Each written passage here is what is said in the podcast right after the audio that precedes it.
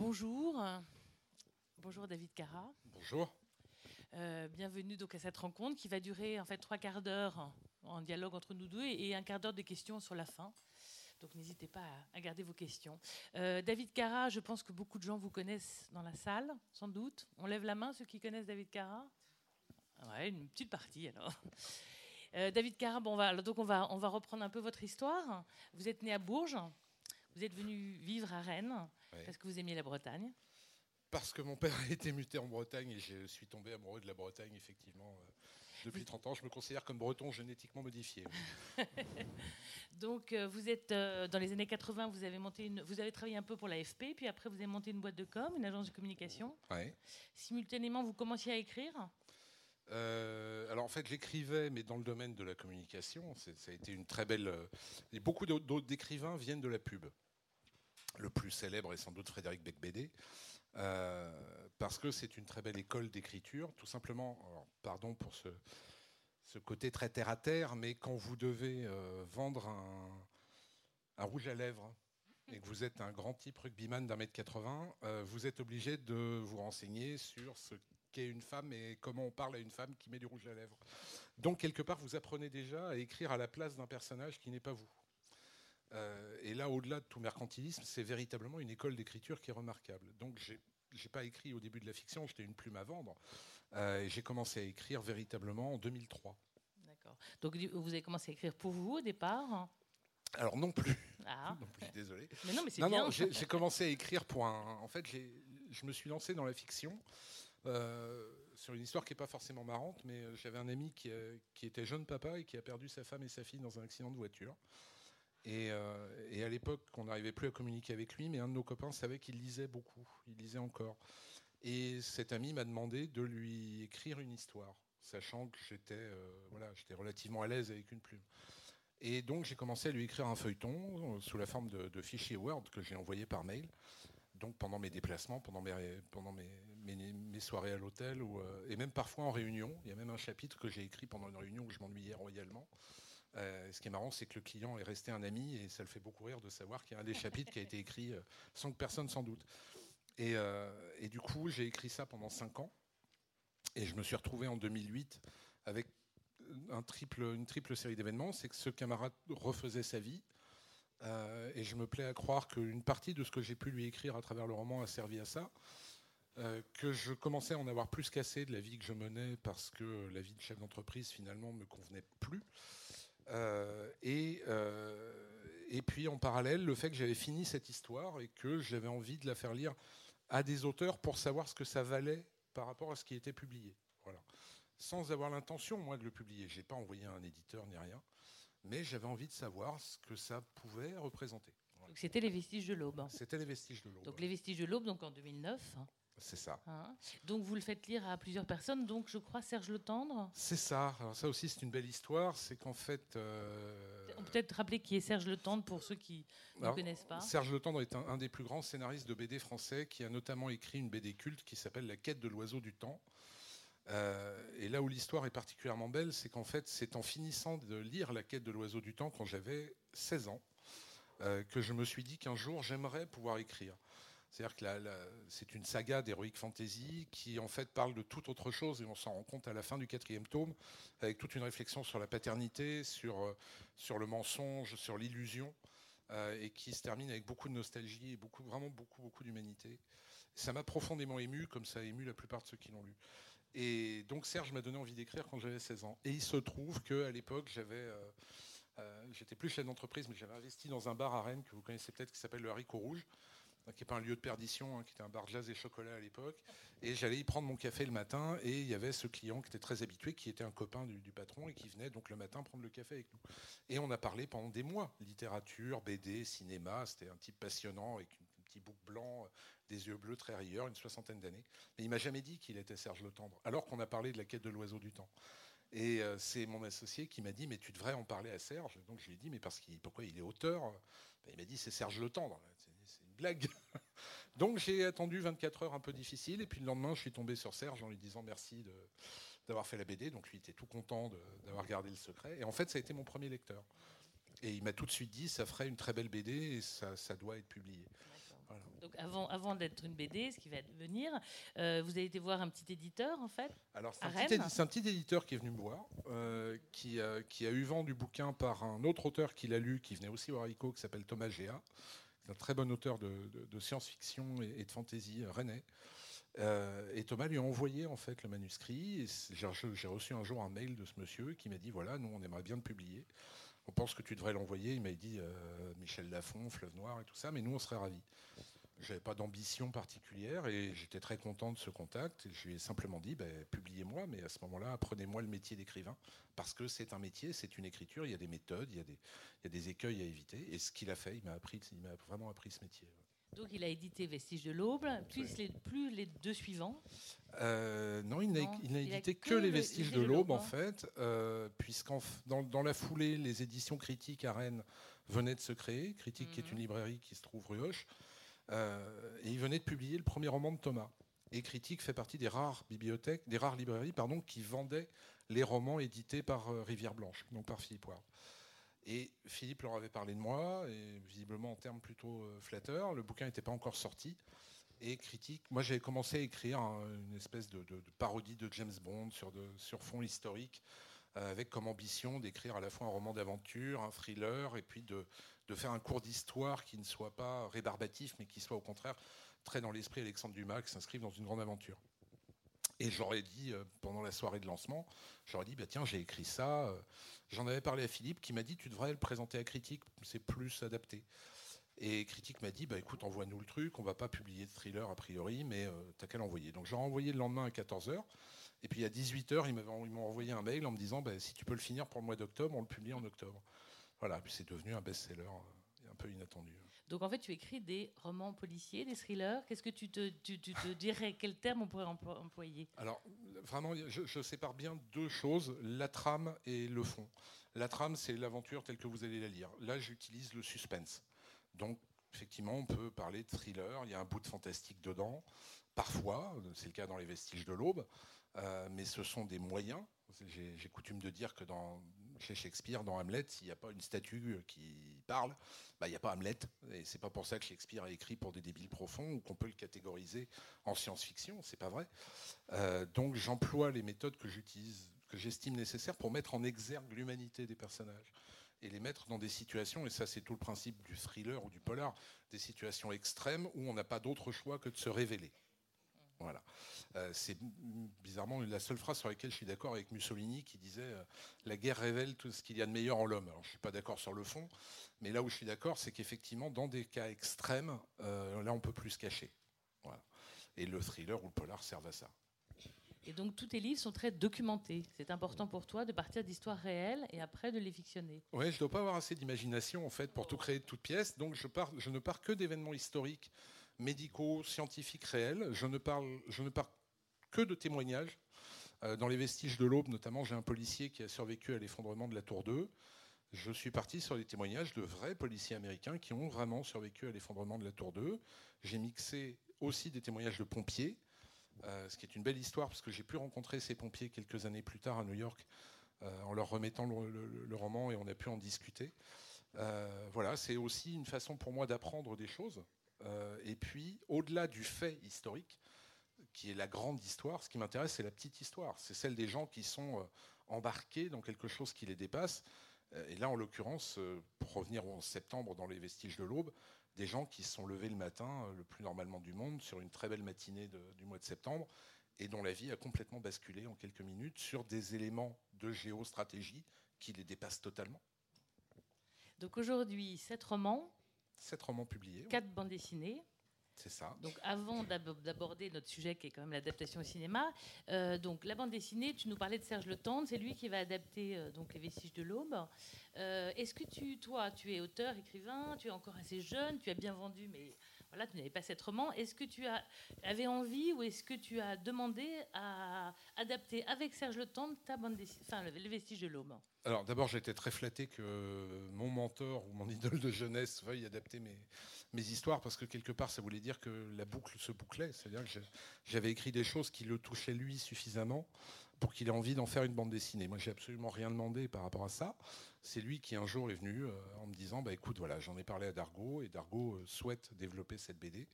Donc, et avec l'humilité qui caractérise les grands, il m'avait dit je vais essayer de l'adapter. Donc, euh, donc j'ai pas participé moi à l'adaptation au sens où c'est une écriture très particulière.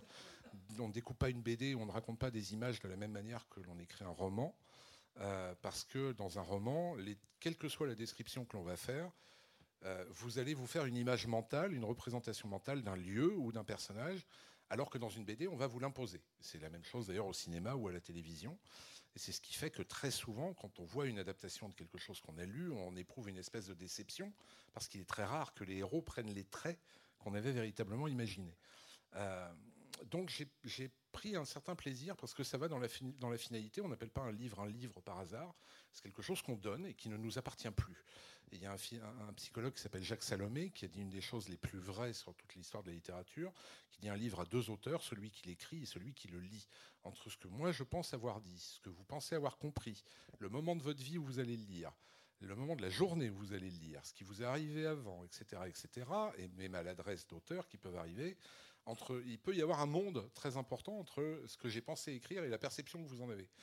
Euh, et d'ailleurs, vous avez tout cet exemple de romans que vous avez adoré à certains moments de votre vie, que vous allez reprendre plus tard en vous disant bah ouais, non, finalement, et d'autres que vous n'avez, auxquels vous n'avez pas adhéré à un moment, que vous allez ouvrir un jour en vous disant mais comment ai-je pu ne pas le lire? Et le roman n'a pas changé, lui, il est assez figé. Donc, à partir du moment où on livre quelque chose, ça ne nous appartient plus. Et je trouvais formidable de voir un auteur de BD et un dessinateur s'approprier mes personnages, quitte d'ailleurs à ce que les personnages ne ressemblent pas à l'idée que j'en avais. Qu'en est-il par rapport au cinéma? Là, vous allez adapter une série pour la Est-ce que pareil, on, laisse, parce que là j'ai l'impression que tu, que tu vous allez être scénariste en fait du, du, procès Belberg. Donc, on va dire donc les, les, films dont on parle aujourd'hui, les livres dont on parle aujourd'hui, c'est la trilogie des, des procès Belberg. Alors en fait, tout, tout pour, être très précis, des mm. producteurs ont, pris des droits sur tous mes bouquins. Euh, en, en, série ou en ciné? Alors les vestiges de l'aube et une nuit éternelle en série avec une demande qui est la demande des Américains d'en faire une série qui se déroule en Europe et non plus aux États-Unis, ce qui est le cas. Euh, donc je, dois faire une réadaptation euh, dans le contexte historique européen. Euh, et la série, donc Morgue, puisque c'est le, titre de la série, qui est adaptée du projet Bleiberg, projet Chiro et projet Morgenstern, qui, qui, elle, entre en écriture là à partir du mois de mars. Voilà. Donc comment ça se passe Et pardon, Tom Crochu pour en faire un film. Tom Crochu pour un film de cinéma. Comment ça se passe réellement, concrètement? C'est euh, toi qui vas essayer de chercher à que ce soit adapté C'est euh, Netflix qui dit oh là, j'ai entendu cet auteur, je parlais, je lis, je vous achète les droits. Comment Comment raconte-nous un petit peu la chronologie et comment ça se, ça se passe? Alors il y, a plusieurs filières potentielles. Hein. Il y, a des auteurs qui vont prendre des agents qui vont essayer de, vendre les, les droits d'un livre. Tous les grands éditeurs ont un service audiovisuel qui est là soit pour répondre aux demandes des producteurs qui ont lu tel ou tel bouquin ou qui en ont entendu parler, euh, ou qui vont eux-mêmes démarcher en disant voilà, on a publié tel livre qui ferait une belle adaptation. Euh, moi, dans mon cas, je n'ai pas eu de démarche du tout. C'est-à-dire qu'il y a six ans, euh, c'est Thomas Langman qui était venu vers moi avec sa, maison de, production La Petite Reine pour faire un film autour de Bleiberg. Et là, de la même manière, ce sont deux producteurs qui sont venus pour développer des séries pour le compte euh, des, ce qu'on appelle les GAFA, donc euh, soit Amazon, soit Netflix, euh, aux États-Unis. Voilà, ce sont eux qui ont eu cette démarche. De, venir me chercher. Donc, donc, déjà, ils vont te payer les droits pour, pour acheter pour un temps, un temps donné. Hein, c'est ça, quand on écrivait, on peut, on peut vendre pour 2, 5, 10 ans les droits? Oui, vous commencez par céder une option. En fait, c'est une espèce de location qui fait que pendant une certaine période, personne d'autre que ce producteur-là ne peut adapter votre, votre œuvre euh, que ce soit au cinéma ou à la télé. Ça veut dire qu'il y a beaucoup en fait, de romans qui ont, des, qui ont des options, des options, des options tous les deux ans et qu'au final le film ne se fait pas parce que euh, personne n'a réussi à faire le film. Donc euh, c'est assez amusant. Il y a des romans qui ne sont jamais adaptés à cause de ça. Ah, parce que la difficulté d'adapter un film n'est pas, facile, on verra. Ah non, c'est compliqué. Il y, a, des romans qui mettent 50 ans à être adaptés. Hein. là, par exemple, en BD, j'ai vu tout à l'heure passer Black Sad, qui est une série de BD polar avec des animaux humanisés. Ça fait 10 ans qu'une maison, de production paye tous les ans des droits à Dargo et aux, auteurs euh, pour ne toujours pas en faire un film et sans doute ne jamais le faire. Donc c'est très aléatoire. Mais je dirais jusqu'à la fin d'un tournage, c'est très aléatoire. Donc nous, on est sûr qu'on est vraiment à 90%, ça va se faire. Alors donc, on t'a acheté les droits, mais quelque part, tu peux très bien dire, écoutez, je vous laisse mes droits, comme tu as fait pour la BD, ou je vais aussi adapter mon livre. Tu as deux solutions. Alors la première, j'avais choisi la première à l'origine, qui était de dire, je ne veux pas adapter ma propre œuvre parce que j'estime qu'il faut un recul euh, par rapport à ça et que je ne suis pas certain de l'avoir. Bon. Euh, j'écris, je suis publié, je suis écrivain depuis relativement peu de temps, ça fait huit ans maintenant. Euh, j'avais pas nécessairement une confiance en moi suffisante. Et puis le hasard a fait, par exemple pour le film, j'avais refusé d'être d'être auteur. Euh, et puis au fil des années, j'ai plusieurs réalisateurs, plusieurs producteurs qui sont venus me voir, qui m'ont demandé de travailler sur des dialogues de films, faire ce qu'on appelle du script doctoring, c'est-à-dire on vous amène un, scénario qu'on considère malade, hein, c'est pour ça qu'on parle de doctoring, euh, et puis vous êtes là pour remettre sur les rails. Alors il faut savoir que c'est un vrai métier, par exemple aux États-Unis, hein, il, y a des gens qui sont euh, spécialisés, qui viennent sur un tournage parce qu'au milieu d'un tournage ils se rendent compte que le scénario convient pas, et qui en deux, trois nuits, et moyennant des sommes folles, puisqu'on tourne à peu près aux alentours du million de dollars, refont le scénario, refont les dialogues et, réorientent complètement le film. Euh, en France, c'est encore très balbutiant ça. Et on m'a demandé de le faire à plusieurs reprises, pas pour un million de dollars, je brise le rêve tout de suite. et donc du coup, j'ai, et puis j'ai beaucoup travaillé avec un réalisateur qui s'appelle Alain Berberian. Euh, qui avait écrit un thriller bien avant sa mort et qui, après avoir lu Bleiberg m'a appelé. J'ai cru que c'était une blague d'ailleurs. Euh, en me disant bah, j'ai lu ton bouquin, je pense que tu peux m'aider à aller au bout de mon scénario. Du coup, j'ai énormément travaillé avec lui, j'ai beaucoup appris avec lui. Et là, sur, euh, sur l'adaptation de Morgue, les producteurs m'ont dit est-ce que tu veux être showrunner de la série, c'est-à-dire diriger l'écriture? Au début, j'avais dit non, et puis après quelques heures de réflexion, je les ai rappelés, j'ai dit oui, oui, si, si, on va le faire. parce que tu avais quand même, en travaillant avec Barberian, en travaillant avec La Petite Reine, tu avais, déjà, euh, avais déjà un petit peu compris ce que c'était qu'une écriture de cinématographique. Oui, parce que c'est aussi une écriture qui est très particulière, mais ça, on va venir dans le détail tout à l'heure en prenant des exemples un peu concrets. Euh, oui, puis il y, a aussi une autre dimension, c'est que, à la différence d'un film où vous allez devoir circonscrire le périmètre d'un roman euh, que vous ne mettez pas une heure et demie à lire, hein, c'est pas possible, en une heure et demie ou deux heures. Or, là, sur une série, on va développer chaque saison sur un roman. Donc, c'est bien un roman, on va partir sur 10 épisodes de 50 minutes chacun. Euh, ce qui déjà est plus près du temps de lecture, bizarrement. Et ça veut surtout dire qu'on n'a rien à occulter en soi. On peut au contraire développer des choses. Et la complexité de cette trilogie, c'est que euh, le héros ne se révèle, le véritable héros de la trilogie ne se révèle qu'à la moitié du premier bouquin. Et après, on a à la fois une trame, donc une aventure par roman, et on a toute une série d'arcs narratifs complémentaires qui décrivent la vie des personnages, qui racontent leur évolution. Donc, quand, et, Serge Lotendre a eu ce problème quand il s'est lancé dans l'adaptation BD, c'est qu'en fait, vous avez des éléments du premier tome qui ne prennent de sens total qu'à la fin du troisième. Donc on ne peut pas enlever n'importe quoi, n'importe comment, sous peine de déséquilibrer tout un ensemble qui est vraiment très travaillé. Et je sers aussi à ça. C'est-à-dire qu'il y a trois autres euh, scénaristes qui vont travailler avec moi, qui viennent de raisons différentes. Euh, et il ne faut pas les laisser faire n'importe quoi. Et je sers un peu de. Je vais moins les brider dans l'écriture que servir de, je dirais, d'autorité morale pour dire attention, ça, faut pas enlever, sinon, ou alors faut enlever ça après un peu de chef d'orchestre pour pour pas louper une mesure. Donc dis-nous, parle-nous un petit peu de ces trois scénaristes. Je crois qu'il y en a, un, Américain qui va travailler avec toi. Comment est-ce que c'est toi qui les choisis ou on te dit tiens lis, cette personne, ça pourrait être intéressant. C'est toi qui vas voir l'addition finale ou c'est vraiment les producteurs qui vont créer ce, ce groupe en fait de, scénaristes? là, encore une fois, la chance que j'ai, c'est d'avoir signé pour être producteur exécutif de la série. Donc les producteurs avec qui je travaille m'ont vraiment impliqué dans tout le processus de création, y compris le casting. On peut peut-être euh, dire un peu ce que c'est que producteur exécutif, justement. Ouais, ça veut pas. C'est intéressant parce que je ne sais pas si vous savez euh, entre, voilà, entre le producteur et le producteur exécutif. Producteur exécutif, en fait, alors c'est un double sens. Le premier est pas du tout poétique, euh, c'est que ça permet à l'auteur d'être aussi rémunéré sur la production de la série. Ça, c'est le premier point. Euh, ça se fait énormément aux États-Unis, où la plupart des écrivains qui sont adaptés, parce qu'on adapte énormément de romans aux États-Unis, on est à peu près à la moitié de la production qui est adaptée de romans, télé et cinéma. En France, on est plus près des 20%. Euh, et la deuxième chose, c'est que du coup, j'ai un rôle exécutif véritablement sur la, direction artistique. C'est-à-dire qu'en gros, j'ai ma voix à donner sur le choix des réalisateurs, le choix des acteurs, et donc tout ce qui, à un moment ou à un autre, est lié à l'artistique de la série. Très important quand même de, garder en fait une mainmise quelque part sur cette adaptation. Bah, disons que ça va me permettre d'être sûr qu'on ne mette pas Patrick Tipsit pour jouer mon personnage principal, euh, ce qui, ce qui n'est presque qu'une... Non, non, ce qui, est, ce qui, est, presque pas une blague, mais toi, Nadège, tu vas, tu vas reconnaître. Euh, quand euh, Langman a voulu adapter euh, Bleiberg, euh, le héros a une particularité, pour celles et ceux qui ne connaissent pas. C'est un garçon qui doit mesurer grosso modo 1m98, euh, qui est assez, assez pâle, euh, qui n'a pas de cheveux et pas de sourcils, qui se rase absolument tous les poils de son corps pour une vraie bonne raison. Euh, et il m'avait proposé à un moment Romain Duris. Je ne sais pas pourquoi on veut me coller Romain Duris partout. Là, j'ai écrit, écrit une série qui est une suite du Comte de Monte Cristo, et pour jouer de mon Dantès, on m'a proposé Romain Duris. Il y a un moment où vous dites j'ai rien contre ce garçon, mais ça colle pas. Voilà, ça colle absolument pas. Mais on me l'a proposé très sérieusement en essayant de m'expliquer qu'on pouvait filmer Duris de manière à ce qu'on pense qu'il fasse 1m90. Enfin, voilà. Parce qu'en plus, Romain Duris, vous le connaissez, mais c'est vrai qu'il n'est pas très grand. On n'a pas l'impression dans les films, mais il est vraiment petit. Et donc, dans ce pool de scénaristes, tu as un scénariste. Mais alors, ce qui est intéressant aussi pour ceux qui connaissent pas bien ton œuvre ou qui connaissent pas, c'est que tu, toutes les, les actions de tes livres se passent aux États-Unis. Alors, il y a Enfin, toujours... presque tous. Sur Bleiberg, ça se passe vraiment dans le monde entier. Ouais, hein, mais il y a mais- toujours un rapport aux US, Voilà, c'est quand même le moteur, ouais, souvent, du, du- au début du. Parce que Procès Blackbeard, au début. ah non, la Ça première commence scène, c'est. La première scène Allemagne, est en, est en, Pologne, d'ailleurs, en dans un camp de concentration, et après on va très vite se retrouver à New York.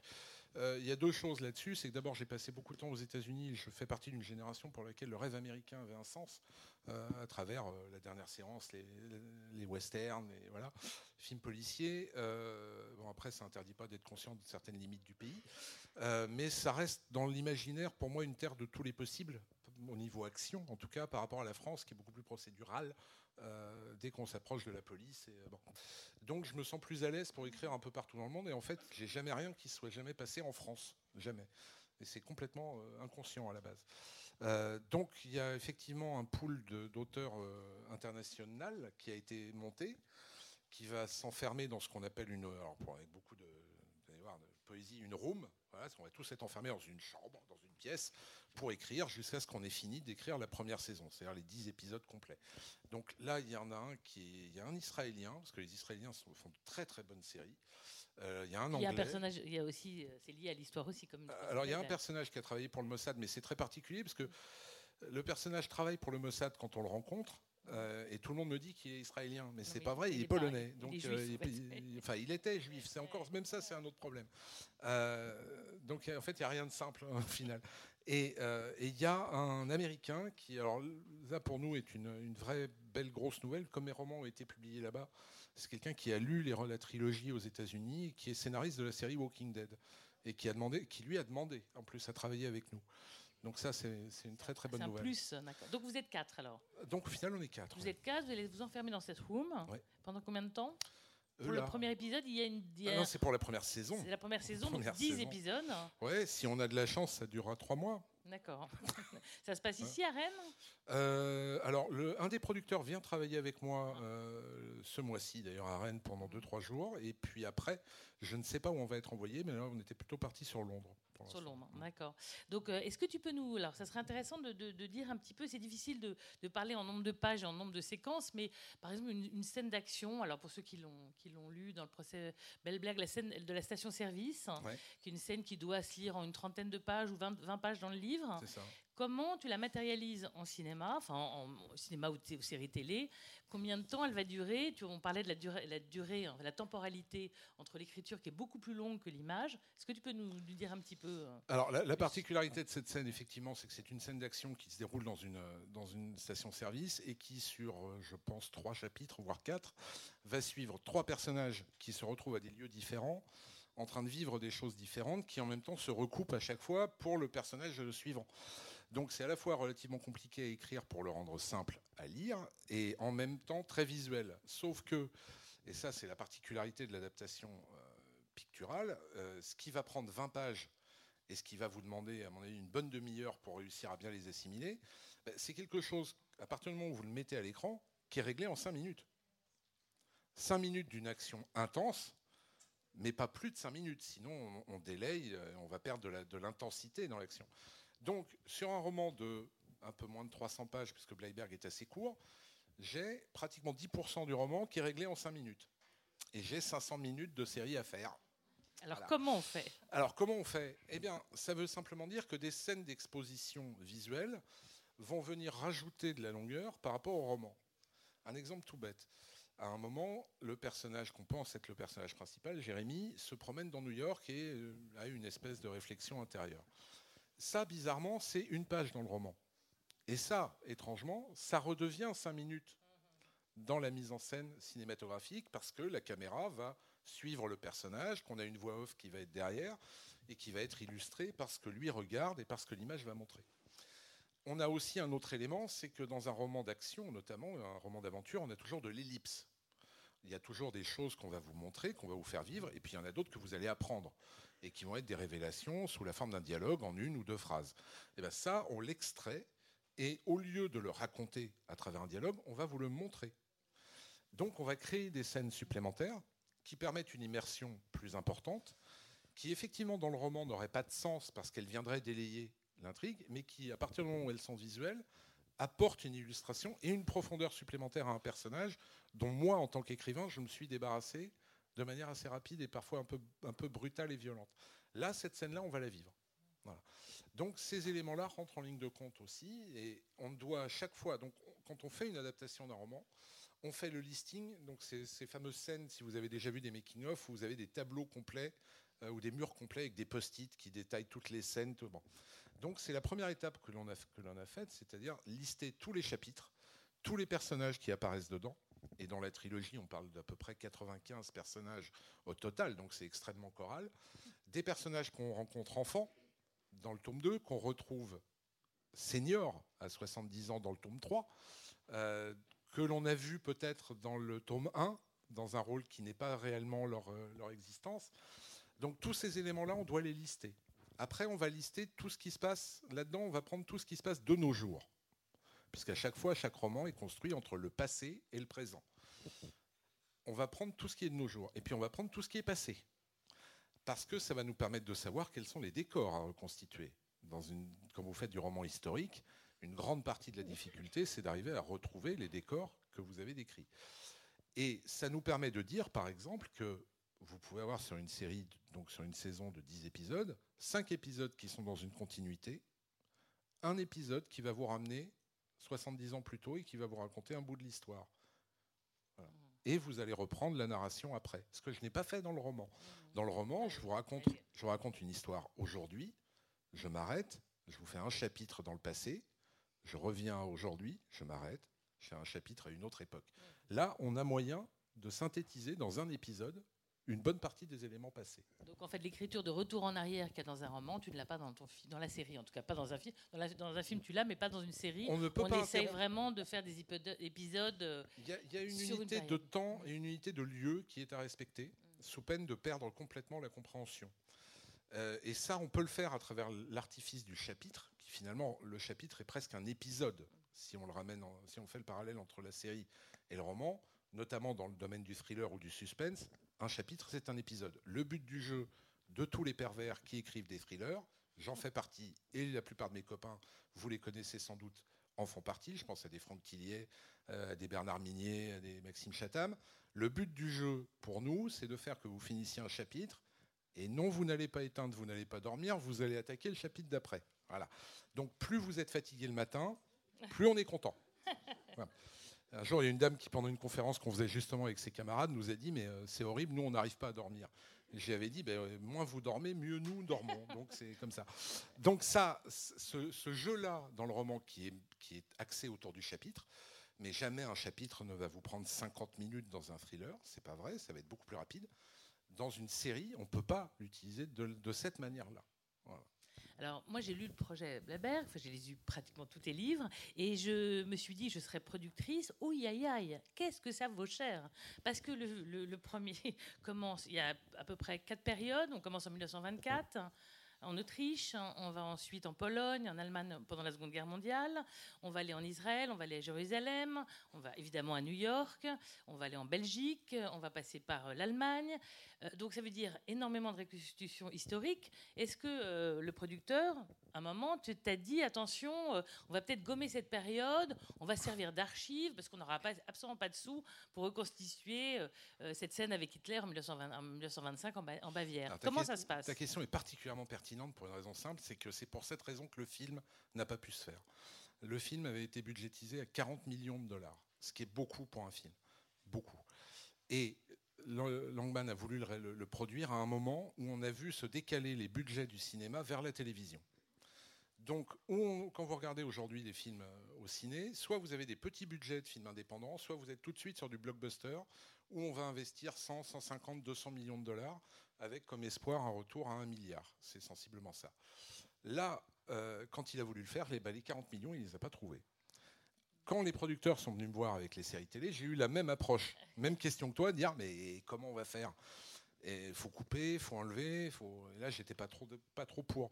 Et ils m'ont dit on n'a pas de problème budgétaire parce que et là, j'ai découvert l'économie de la chose. Donc, on va faire une petite leçon d'économie euh, de la télé rapide.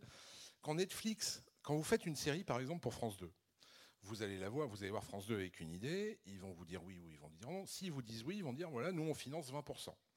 Donc le reste, vous le trouvez. Mais à partir du moment où une chaîne, un diffuseur s'est engagé euh, dans le projet, vous avez des fonds d'investissement, vous avez euh, le Centre national du cinéma, et vous arrivez à compléter votre budget. Mais par contre, il ne faut pas que ça coûte trop cher. Quand vous appelez, quand vous appelez Netflix, euh, vous fonctionnez par abonnement. Donc Netflix produit des séries et une, série, une saison de 10 épisodes coûte grosso modo entre 15 et 20 millions de dollars. Et Netflix, moi, ça me semblait énorme, sachant que l'année dernière, Netflix a produit 40 films et séries. Donc j'ai bêtement dit ça à mes producteurs. J'ai dit, mais où est-ce qu'ils trouvent l'argent? Les types ont rigolé. Ils m'ont dit, il y a 100 millions d'abonnés à travers le monde, à 8, à 8 euros par mois en moyenne. Ça veut dire 800 millions d'euros de revenus mensuels multiplié par 12, ça fait 9 milliards 600 millions d'euros par an. Vous avez toujours suivi là? J'ai eu du mal à faire le calcul, hein. pourtant j'étais chef d'entreprise. Ça me semblait tellement dingue. 9 milliards 600 millions d'euros. Ce qui veut dire que quand vous investissez 600 millions pour produire 40 séries, vous avez investi 3 semaines de votre exploitation. Comment voulez-vous que les chaînes de télé existent face à ça? C'est un nouveau schéma et c'est pour ça que ce n'est pas qu'une question bêtement financière c'est pas simplement l'amour de l'argent qui fait que tout le monde va avec eux. C'est juste qu'ils sont prêts à mettre les moyens nécessaires pour faire. C'est-à-dire que vous avez les effets spéciaux que vous voulez, vous avez les acteurs que vous voulez. Les acteurs ont aussi des rôles bien plus étoffés qu'ils peuvent jouer. Accessoirement, et c'est aussi un élément important, la garantie d'une récurrence dans leur travail sur au moins une saison et non pas simplement un film. Un film, c'est tourné en trois semaines aujourd'hui.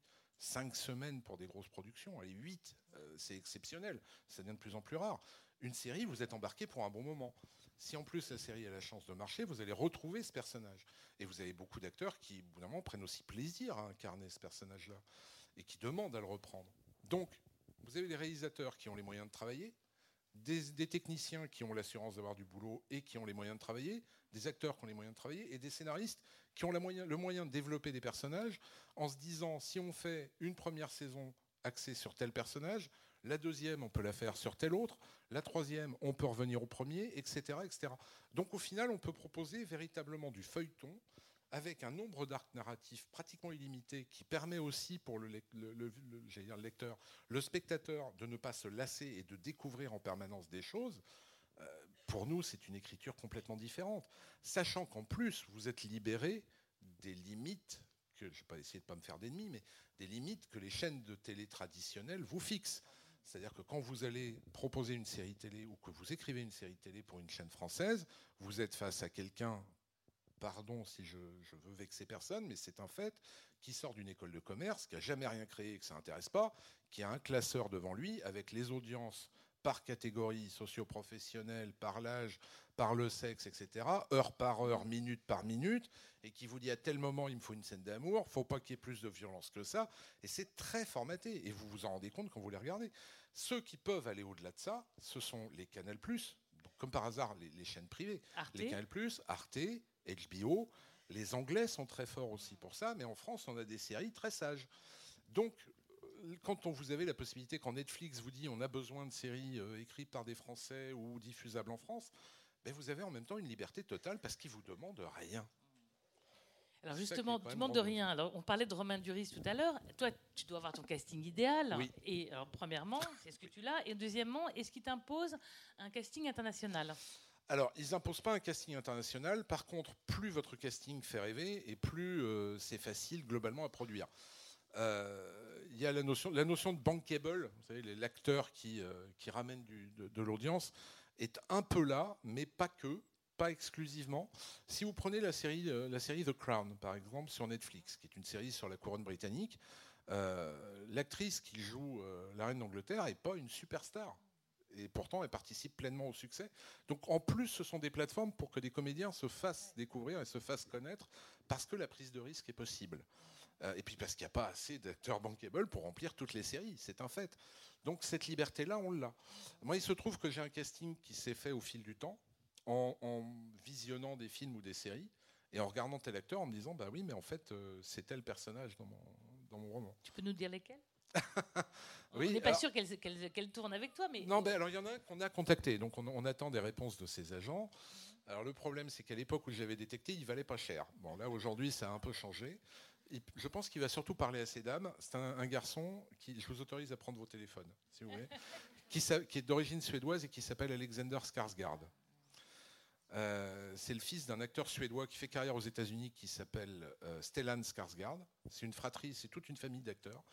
Euh, son frère joue dans la série Viking et Alexander Skarsgård, il s'est fait connaître dans une série qui s'appelle True Blood. et il a joué l'année dernière dans une série qui a été récompensé partout, qui s'appelle Big Little Lies. Et il a joué, c'est le dernier Tarzan de Disney. Voilà, c'est surtout ce Tarzan-là qui nous pose problème. Bah, c'est-à-dire qu'il a dû prendre 10 millions de dollars pour Tarzan, donc euh, voilà. Euh, et, mais voilà, pour moi, c'est ce garçon incarne parfaitement le personnage d'Ethan, physiquement. C'est exactement lui. Jérémy Alors pour Jérémy, on a trouvé aussi, c'est un garçon qui s'appelle Jensen Ackles, qui joue dans une série qui s'appelle Supernatural, je vous inviterai à les regarder. Et il se trouve que c'est pas simplement l'aspect physique mm, qui nous interpelle, hein, parce que j'en ai parlé avec les producteurs qui étaient d'accord, c'est aussi le jeu et le, champ de, comédie quand c'est comédien. Et ce type euh, est à la, fois une très belle gueule et par moments un air complètement idiot qui convient parfaitement à mon personnage. Parce que, non, non, parce que tout, le jeu dans, dans, dans Bleiberg, c'était de faire en sorte que vous suivez un héros qui est pas le héros en fait, mais qui est un énorme connard, je ne peux pas le dire autrement. C'est vraiment un pauvre type à tous les niveaux, qui est extrêmement attachant, qui est maladroit, qui est un peu le monsieur, qui est entre le Jérôme Kerviel, parce que c'est un peu ce qu'il incarne au début, et le monsieur tout le monde, et qui n'a comme, comme réponse à la violence ou au danger que l'humour. Voilà, et ce qui est souvent le cas d'ailleurs.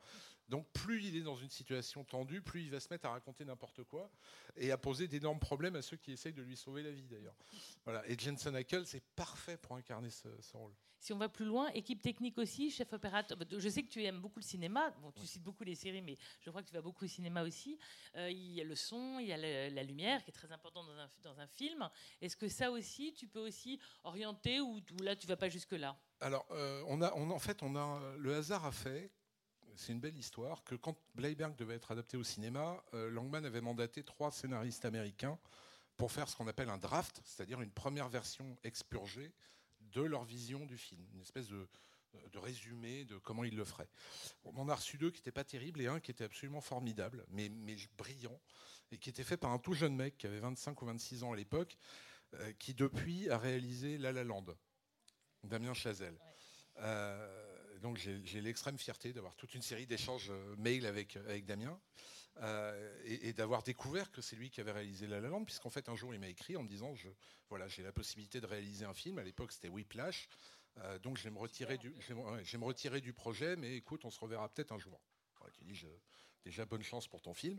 Et je ne savais pas que c'est lui qui avait fait La La Land. J'ai découvert dans le générique de fin. Donc ça a été un choc euh, terrible. Donc on a voulu le proposer à Damien. Or il se trouve qu'il est en train de, faire une série pour Netflix sur le jazz à Paris. Donc c'est terminé. Il peut ni être producteur avec nous, ce qu'on lui a proposé, ni réaliser. Réalisateur. Voilà. Euh, au niveau réalisateur, on a un garçon. Alors au niveau euh, de la deuxième équipe, bizarrement, on a un garçon qui fait partie de la Ligue de l'Imaginaire aussi, qui est réalisateur, qui s'appelle Sébastien Drouin et qui a été chef opérateur pour euh, Oliver Stone. Donc ça, c'est quelqu'un qui a beaucoup de talent. Euh, après, on est, c'est encore très ouvert. C'est trop tôt, en doute. Oui, en plus, ce qui est plus compliqué, c'est qu'on va moins chercher une caméra que quelqu'un qui s'approprie complètement l'histoire. Hmm. C'est-à-dire que sur une série, le réalisateur fait partie intégrante de l'équipe d'écriture. C'est-à-dire que ce que nous, nous mettons en mots, lui, c'est sa caméra qui va le, qui va le transcrire.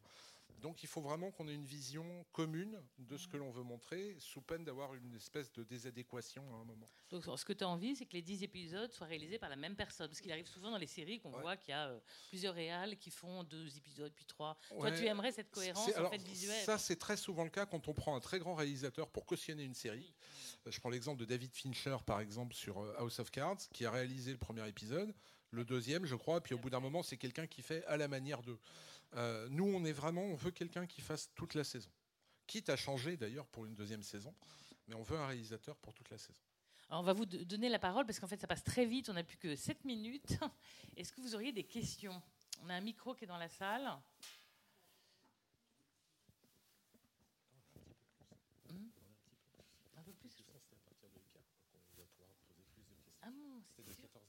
Ah bon, pardon, d'accord. Ah, d'accord. On a un petit peu plus. Vous n'avez pas de questions encore? Enfin, moi j'en ai plein. Hein, si vous n'avez pas de questions, vous n'avez pas de questions? Soyez pas timide, vous êtes plein. Je suis tout seul. Hein. Donc vous pouvez parler. Hein. Donc euh, on va. Ah, une question.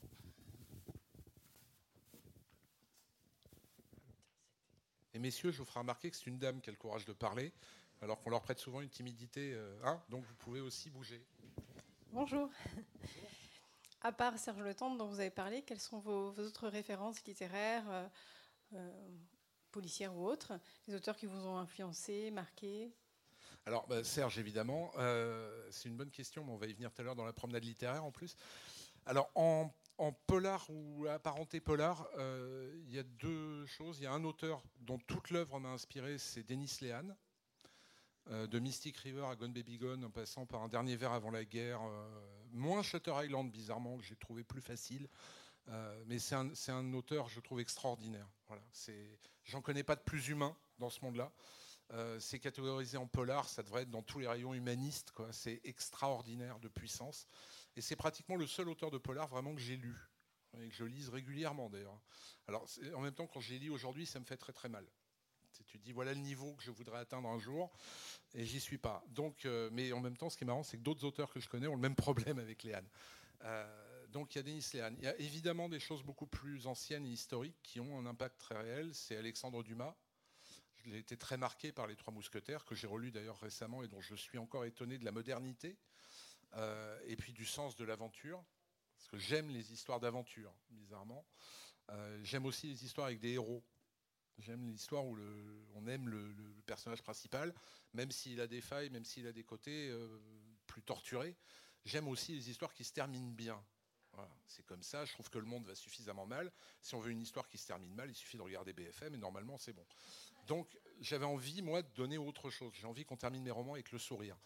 Euh, de la même manière, alors dans un autre domaine, c'est quelqu'un qui a reçu le prix Nobel l'année dernière et j'en ai éprouvé un bonheur absolu, c'est Katsuhiro Ishiguro et son roman Les vestiges de l'aube, qui est une merveille. Les vestiges du jour, pardon, c'est moi l'autre. pardon. Donc vous aurez compris que Les vestiges de l'aube était un hommage à Katsuhiro Ishiguro, et ce qui est vrai en plus. Euh, mais Les vestiges du jour, c'est une folie, tellement c'est formidable. Voilà. Euh, ça, ça fait partie des auteurs qui m'ont beaucoup marqué, très étonnamment parce que j'écris pas dans ce genre-là, mais euh, Le Seigneur des Anneaux, Tolkien aussi, a été très marquant. Euh, et puis, évidemment, ce que je considère comme le maître absolu de toute forme de littérature, même si c'est du théâtre, Shakespeare. Shakespeare. Je dire, Hamlet est mon livre de chevet depuis que j'ai 15 ans. Euh, c'est le premier livre que j'ai lu intégralement en anglais et ça ne s'est jamais démenti. Après, il y a d'autres influences, par exemple des influences cinématographiques qui sont peut-être encore plus inattendues, mais mon film préféré, j'ai deux films préférés à égalité. Il y a Mon oncle de Jacques Tati, que je trouve d'une très grande poésie et qui a en plus la particularité de ne pas dire un mot.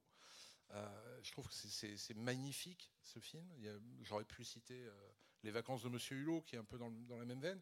Euh, et puis il y a Nous nous sommes tant aimés d'Ettore Scola, qui est, qui, est, une formidable histoire à travers l'Italie, où Vittorio Gassman est extraordinaire, Nino Manfredi aussi. Et ça, ça fait partie de mes films cultes. Donc, est-ce qu'il y a une autre question? Euh, moi, je voudrais te poser une question. Euh, tu écris des livres, hein, les livres, eh ben, ils sont édités, ils sont publiés, on ne les change pas.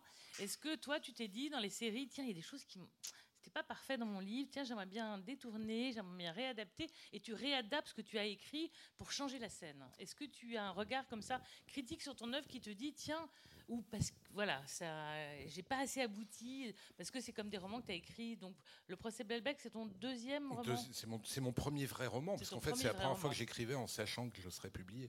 Euh, et euh, avec cette intention-là. Est-ce qu'il y a ce recul-là d'auteur? Euh, Non, parce que mon œuvre est parfaite. Alors évidemment oui, évidemment oui. j'ai beaucoup de mal.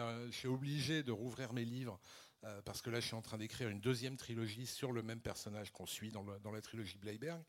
Euh, ce qui a toujours été prévu, c'est-à-dire que j'ai menti pendant des années, enfin, j'ai joué sur l'incompréhension pendant des années, pendant les, interviews où on me disait il y aura que trois projets. Bah oui, mais parce que la suite s'appelle pas comme ça. Mais j'ai toujours su qu'il y aurait d'autres romans derrière. Euh, mais évidemment, alors j'ai pas envie de changer la scène en elle-même. Par contre, je suis toujours très mécontent de mon écriture que je me dis à chaque fois être améliorable. Et, voilà. et c'est pour ça que je continue à écrire d'ailleurs. Hein. c'est que chaque roman doit être meilleur que le précédent. Et c'est aussi pour ça que je considère que nous sommes plus des artisans que des artistes. C'est-à-dire que la manière d'un artisan, si vous prenez un, ébéniste, euh, il va faire un meuble, et puis il va refaire un meuble, et il va refaire un meuble. Et sur chaque meuble, il va apprendre quelque chose et il va essayer de l'utiliser, de l'exploiter sur le meuble suivant, où il y aura encore des imperfections qu'il essaiera de corriger. Donc c'est sans fin, ça. Et c'est ce que je trouve fascinant dans l'histoire. Donc il y a des choses que je vais modifier dans les dialogues notamment, mais pas le fond au niveau de l'action. Voilà.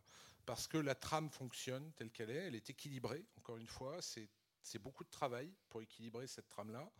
J'ai aucune envie de la déséquilibrer parce qu'elle tient, elle tient véritablement. Après, il y a des personnages, encore une fois, que j'ai très peu traités ou par ellipse, que j'ai envie de développer. Euh, et à côté de ça, il y a d'autres scènes où il y a beaucoup de dialogues que je peux peu édulcorer. Après, il y aura une réécriture de toute façon. Et par rapport à la BD donc de Serge Le Tendre, est-ce que tu, toi, tu vois des choses dans la BD que tu n'avais pas vues dans une écriture qui pourraient t'amener quelque chose pour la série? Oui, ça m'est arrivé. Ça m'est arrivé. D'abord, j'ai redécouvert complètement l'histoire parce que la, grande particularité euh, dans, nos domaines, enfin, il se trouve que j'ai un copain qui est acteur, qui a joué dans un film très célèbre des années 80 qui s'appelle Fame. Et la première fois que j'ai rencontré, ça fait 20 euh, ans, j'ai parlé de Fame mais visiblement, j'ai parlé d'un truc euh, dont il se rappelait plus trop, mais parce qu'il a fait plein de choses depuis. Acteur américain, là. Acteur américain, et, euh, et, il se trouve que moi, Bleiberg, ça a 7 ans. Ça fait, enfin, ça a 8 ans.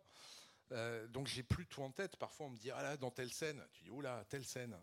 oui, ah ben oui. Donc je, redécouvre effectivement l'histoire parce que je la relis pas, je passe pas ma vie par égotisme à me relire. Euh, je redécouvre l'histoire et effectivement, je me dis par moment, tiens, Serge a modifié une façon de raconter ou une façon de faire. Serge a une science de la dramaturgie qui est supérieure à la mienne, beaucoup plus d'expérience, beaucoup plus de culture par rapport à ça. Donc j'apprends évidemment à partir de là, oui, et je, réutilise derrière. D'ailleurs, quand Serge avait lu Les Vestiges de l'Aube, j'ai gardé la, petite édition que j'y avais faite. J'y avais imprimé au format poche, j'avais massicoté moi-même, je l'avais relié. Et quand Serge me l'a rendu, j'ai toujours cet exemplaire, il avait mis plein d'annotations dedans en me disant, par exemple, si ce chapitre, au lieu de le mettre à cet endroit-là, tu le mets après, tu gagnes en dramaturgie, etc. Donc j'ai appris de ça et je continue à le faire, évidemment. Euh, n'hésitez pas à demander quand vous avez une question. Non? Je continue à poser des questions. Euh, tu disais quelque chose de très intéressant. Tu disais que le métier d'écrivain, c'est un métier et que tu écrivais que du jour, parce que du jour, c'est un métier. Est-ce que tu peux comparer un scénariste C'est-à-dire que la room que vous allez constituer, euh, tu vas être avec des gens différents, tu vas t'adapter, on va s'adapter adapter à toi. On aura pareil des horaires de travail 8h midi, 14h, 19h. Comment ça se passe? Alors c'est là où le statut de showrunner va être très pratique, c'est que c'est moi qui décide. voilà. Donc ils vont s'adapter à un truc, c'est que la nuit je dors. point. Euh, la nuit je dors et en plus c'est très pensé mine de rien parce que en fait moi je travaille sans plan. C'est-à-dire que toute ma trilogie, à travers 40 euh, époques et avec 96 personnages, je n'ai aucune note. Donc j'ai tout en tête. Ce qui veut dire que quand je termine un chapitre, il y a véritablement un effondrement physique et psychologique qui dure quelques minutes, où je ne tiens absolument plus debout, je suis complètement KO. Donc le sommeil me sert aussi à régénérer ça. Euh, donc de toute façon, on va travailler à des horaires de bureau euh, et, il faudra s'adapter à ça. Alors après, s'il y en a un qui la nuit a envie de prendre son PC et noter ses idées, pourquoi pas. Mais à un moment, surtout quand on est quatre, il faut une méthode. Hein. il faut véritablement une méthode de travail. C'est la première fois. J'ai déjà travaillé à deux, j'ai jamais travaillé à quatre sur ce domaine-là. Euh, on en a déjà parlé un peu avec les producteurs, hein, donc je, n'impose absolument rien. Mais c'est véritablement très, euh, très, très bordé très cadré, sinon on s'en sort pas. J'ai euh, donc le dernier livre qui s'appelle Atome crochu. Ah, une question avant. En matière d'écriture, le maître étalon, c'est Denis Lehane. Et en, termes de série, quel serait le top? Oula, c'est compliqué. le top du top, c'est The Wire. S'il y a une grande série policière qui a été faite, enfin policière, c'est tellement, euh, euh, ça, restreint tellement. Mais The Wire et, Dead Burns est une, est une référence absolue. Il y en a une que je prendrais, que j'inciterais tout le monde à regarder en dépit des préjugés, parce que j'y suis allé à reculons, et comme pratiquement tout le monde, j'ai pris une calotte euh, dont je ne me suis pas encore bien remis. C'est Daredevil sur Netflix. Daredevil, pour celles et ceux qui ne connaîtraient pas, c'est un super-héros de la Marvel qui est avocat aveugle euh, mais qui a la faculté de percevoir l'espace différemment et qui la nuit se transforme en une espèce de justicier. Alors dit comme ça, c'est complètement débile. Sauf que les scénaristes ont pris un pli très simple, ils ont enlevé tout le côté super-héros et ils n'ont gardé que le côté polar. Voilà. Et le côté super-héros mais même pas un épiphénomène, on le voit à peine. Et c'est une, folie au sens où tous les personnages sont extrêmement développés, euh, où il y a une atmosphère visuelle dans Hell's Kitchen qui, euh, pour le coup, pourrait correspondre à du Léan d'ailleurs. Euh, et ils en ont fait autre chose que, l'idée originale. Et d'ailleurs, c'est pas un hasard, c'est la deuxième série la plus regardée sur Netflix. Et, c'est la première série la plus piratée au monde. Et ça, c'est une vraie leçon d'écriture. Et d'ailleurs, ça a attiré des très grands comédiens qui ne seraient pas forcément allés sur du, sur du super-héros et qui, livrent des partitions incroyables. incroyables. Donc ça, oui, ça pour moi, c'est la référence. Et puis, quand même, parce qu'il faut lui rendre hommage, même si elle a un peu vieilli, mais la série qui a initié le changement dans la façon de les faire, c'est The Shield. The Shield, avec cette scène d'introduction d'une puissance inégalée, inégalée encore jusqu'à aujourd'hui. Je, vous la dévoile très vite pour celles et ceux qui ne l'auraient pas vu. Vous avez trois flics qui viennent arrêter un dealer aux États-Unis euh, dans son appartement. Euh, quatre flics. Euh, un des, celui qui dirige le groupe d'action abat le dealer froidement et il se retourne et il abat un de ses flics. Voilà. Puis à partir de là, c'est parti pour six ans d'un gros boxon quand même. Et c'est fantastique. Voilà. The Shield a complètement modifié la façon de faire des séries.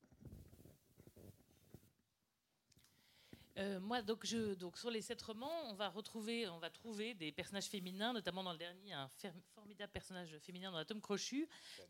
Est-ce que tu as des femmes dans tes scénaristes?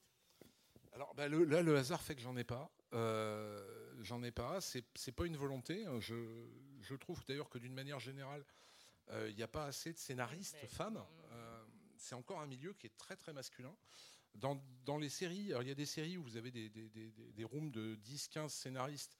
Euh, là, il y a très souvent des femmes. Et bizarrement, quand vous regardez les showrunners des grandes séries, il n'y en a pas tant que ça. Euh, en Angleterre, par contre, il y en a beaucoup. Il y en a énormément. Euh, en France et aux États-Unis, bah, j'en connais pas, en fait.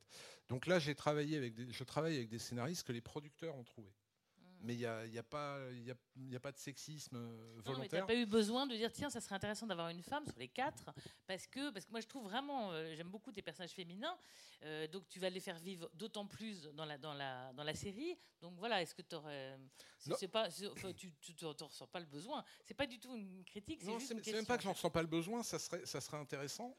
Euh, mais du coup, je me demande s'il ne faudrait pas aller vers une réalisatrice ah. plus que vers un réalisateur. Euh, je pense que c'est plutôt vers ça qu'il va falloir s'orienter. C'est-à-dire donner véritablement le pouvoir visuel à une femme par rapport à ça, puisque de toute façon, elle, fera partie de l'écriture de la chose. Euh, je pense que c'est là que ça, peut, que ça peut vraiment influer. Là, on est sur une matière existante euh, qui est très objective. Le roman est là, tout est posé. donc c'est du découpage, c'est de l'ordre du choix narratif. Je dirais homme ou femme, c'est pas très important. Par contre, dans la mise en scène, compte tenu de l'importance des personnages féminins, et même dans Bleiberg, l'importance croissante d'une femme comme Elena ou, euh, ou Jackie, euh, je, pense qu'une femme réalisatrice va être le, choix final. D'accord. Et c'est bien.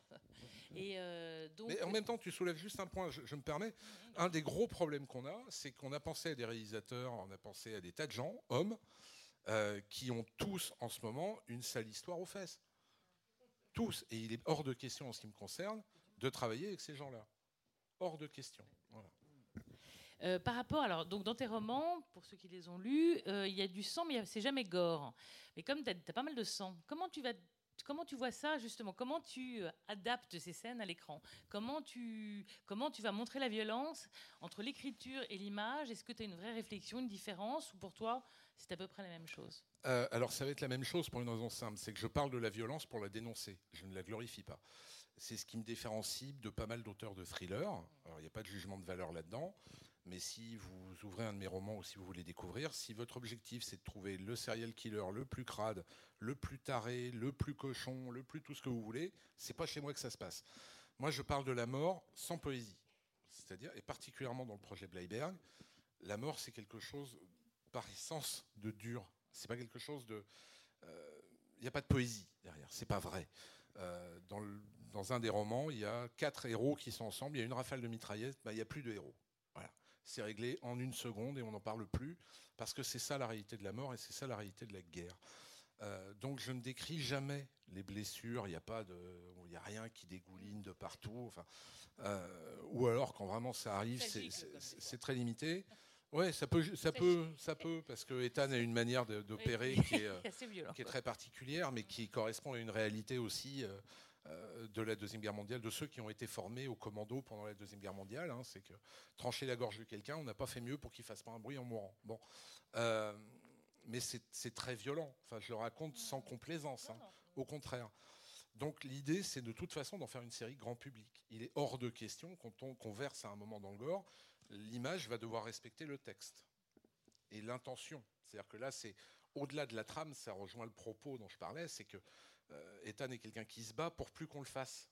C'est-à-dire quelque part, il a cette figure un peu messianique, un peu christique du héros qui prend sur lui les fautes des autres pour qu'eux n'aient pas à les commettre. Et c'est d'ailleurs un élément central de la fin de Bleiberg, je ne vais pas le révéler, mais euh, à un moment, Jérémy est à deux doigts de tuer quelqu'un et Ethan l'en empêche parce que c'est pas, voilà, pas à lui de se salir les mains. Et donc ça, je veux qu'on puisse regarder cette série en famille. Oui, parce qu'en fait, les, tes livres peuvent, être lus euh, assez jeunes. Hein, j'ai beaucoup de lecteurs ados. j'ai deux types de lecteurs dont je suis particulièrement fier euh, de leur spécificité. C'est pour mesdames le mari qui lit jamais. T'imaginez pas le nombre de fois où une dame arrive avec son mari qui lui ne dit rien en me disant il lit pas, et eh ben grâce à vous il lit. Ça, je suis très content. Euh, et puis les ados qui vont plus vers le jeu vidéo ou la BD, qui finalement découvrent à travers euh, notamment un Bleiberg que euh, la littérature n'est pas nécessairement une langue morte. Et tu, viens de, dire un nom qui me fait penser à quelque chose. Tu me viens de parler de jeux vidéo. donc tu as adapté, tu as écrit ton livre qui a été adapté en BD, qui on espère très fort sera adapté en série. Le jeu vidéo, c'est quelque chose dont on pense quand on est auteur euh, de romans, de thrillers Ah non, j'avais déjà même pas pensé à être adapté, moi. Donc, euh, mais aujourd'hui, est-ce que ça ou quelqu'un t'a posé la question, ou quelqu'un est venu vers toi? On a, on a des studios, il y a des studios de jeux vidéo qui commencent sur des jeux d'aventure à venir un peu titiller les auteurs pour savoir si on serait euh, intéressé. Ça se fait beaucoup aux États-Unis. Hein. Il y a déjà pas mal d'auteurs américains qui ont coopéré sur des très grosses productions de jeux vidéo. Euh, je sais que Franck Tillier avait été approché pendant un moment. Moi, j'en ai parlé avec euh, quelqu'un d'Ubisoft à un moment aussi. Euh, bon, après, je suis d'abord et avant tout écrivain.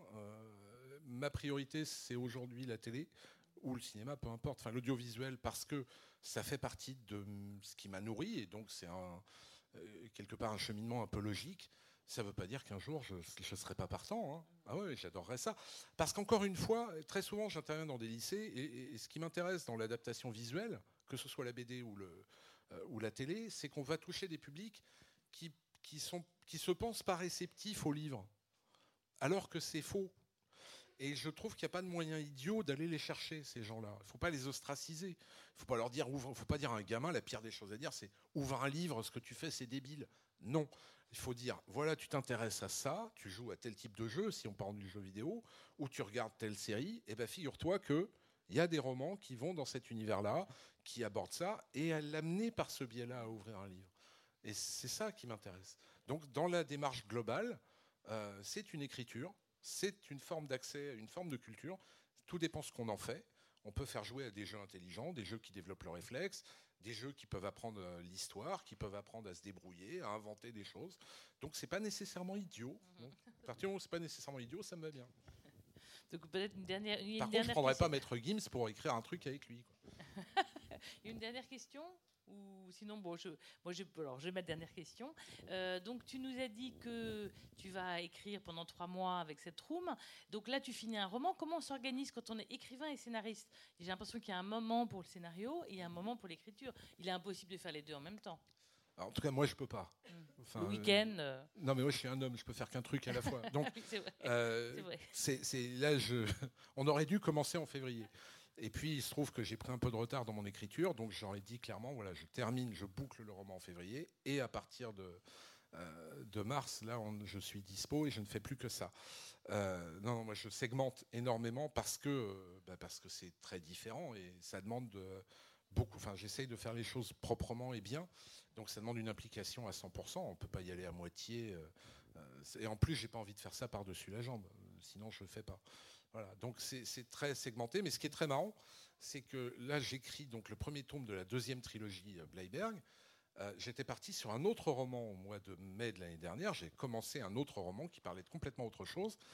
Les producteurs sont arrivés euh, au mois d'avril, ont acheté les droits, et il se trouve que ça s'est accéléré au mois de juillet.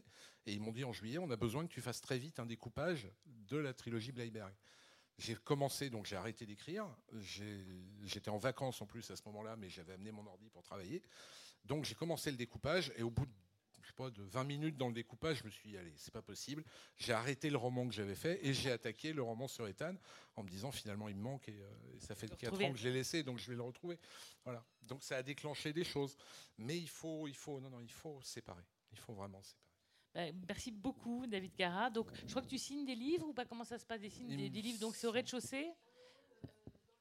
Dans le des champs livres. Vraiment, je vous invite à, en acheter et à en lire. Sinon, il y en a beaucoup ici en bibliothèque. Les BD sont disponibles au sixième, on peut les lire sans les emprunter. Et puis, eh ben, bonne chance pour la série, on l'attend avec impatience. Juste une, si, si on ne sait jamais, dans le meilleur des rêves, elle se faisait comme tu l'entends, elle serait visible quand? Euh, On est parti très sérieusement sur une piste pour une diffusion 2020 donc c'est quand même relativement rapide. Je, me permets de finir juste sur une toute petite auto-promo pour les champs libres.